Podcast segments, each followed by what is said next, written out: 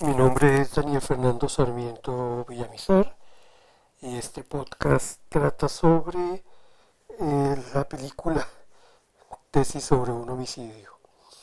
En esta película se desarrolla el temario o el argumento en una universidad, en la Facultad de Derecho de una universidad en Buenos Aires. La trama se mueve a través de tres personajes principales. El profesor Roberto Bermúdez, quien es el protagonista, y que es profesor de posgrado, que dicta un seminario eh, sobre derecho penal. Un alumno que viene de Portugal, conocido hijo de un amigo del profesor, llamado Gonzalo, quien es el personaje secundario de la película.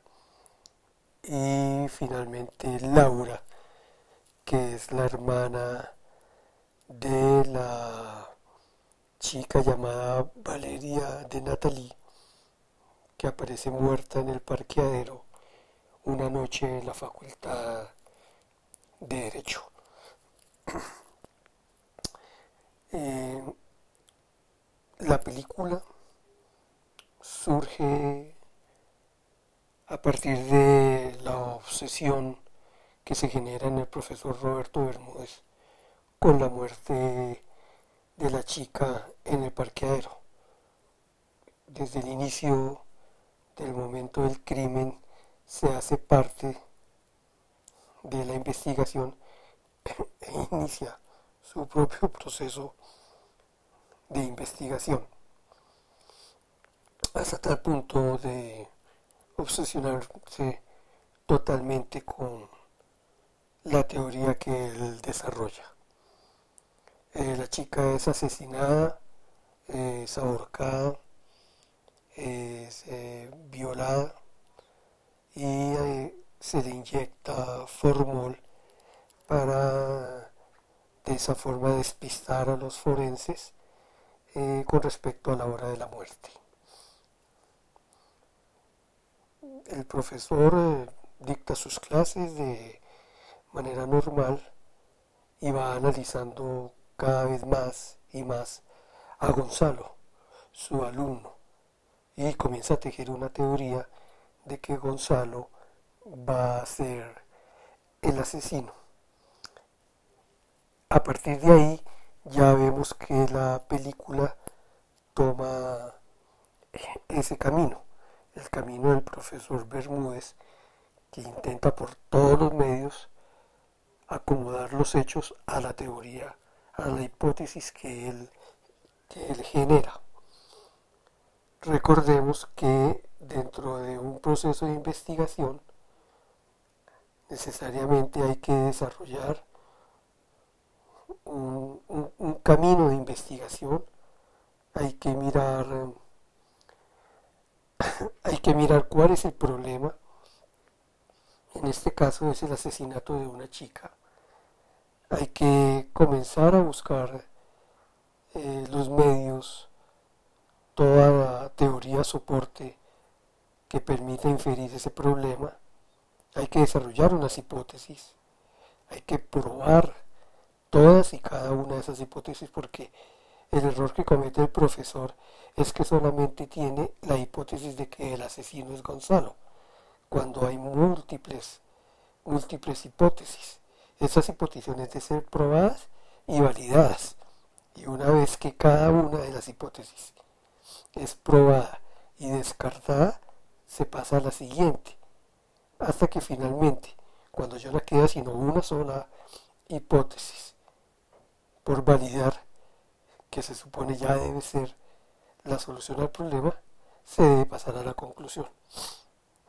Digamos que estos pasos son los que en el proceso investigativo eh, evita el profesor Bermúdez.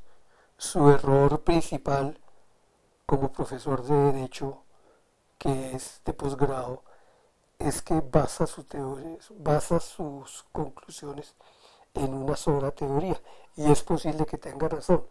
Los elementos de la película dan para creer que el asesino realmente es Gonzalo. Sin embargo, el profesor eh, se obsesiona con que él es el culpable y empieza a ajustar los hechos a esa teoría, hasta el punto de involucrar a Laura, de quien el profesor se enamora, con Gonzalo para que éste cometa un error y caiga. Eh, sobre el final de la película, eh, el profesor Bermúdez cree que Gonzalo va a matar a Laura y termina golpeándolo en la discoteca hasta que le hace perder el sentido y finalmente es arrestado y en donde comienza a hablar con el juez amigo que llevaba el caso en donde le finalmente le manifiesta perdón todas sus todas sus dudas y todo lo que era descubierto en, en el transcurso de la investigación y la teoría que él desarrolló.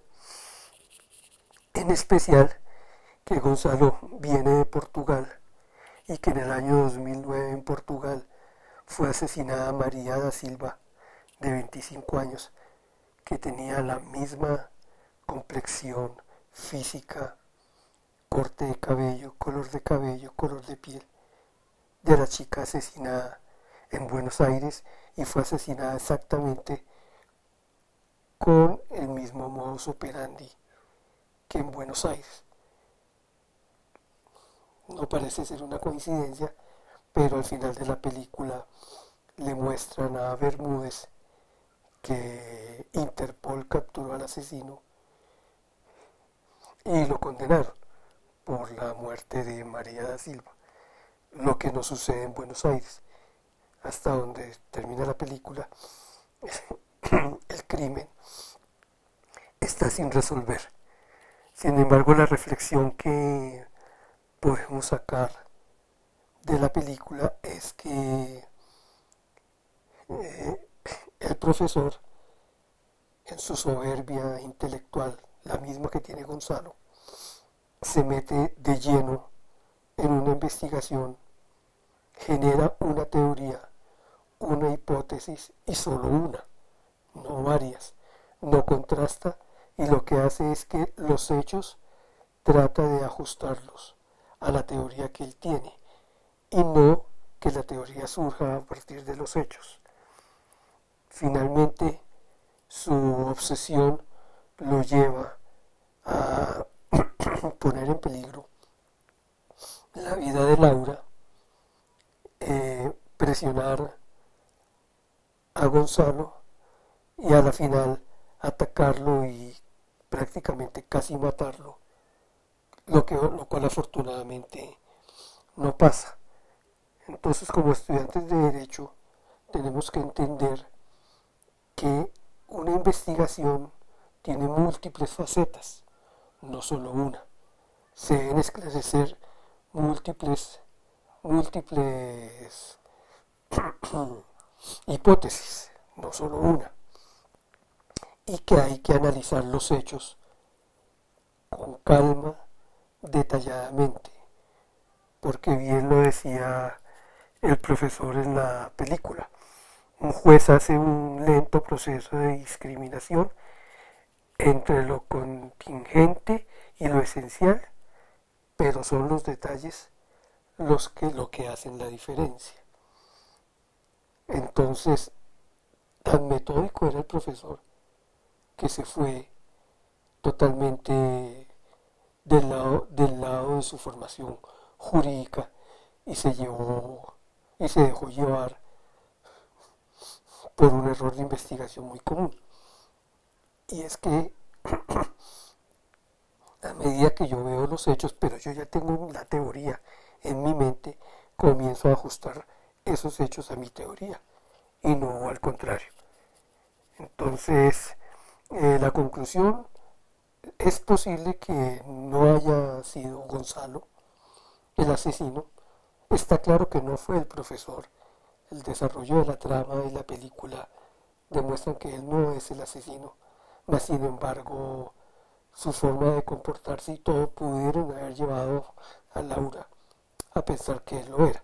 Afortunadamente el juez lo sabe que él no es, pero eh, a la final, eh, si Gonzalo fue el asesino, estuvo muy bien cubierto y no hubo forma de probar que éste hubiera matado a Valeria. Eh, fue un gusto haberlo saludado y espero que vean la película Tesis sobre un homicidio, una excelente lección de derecho penal. Muchas gracias.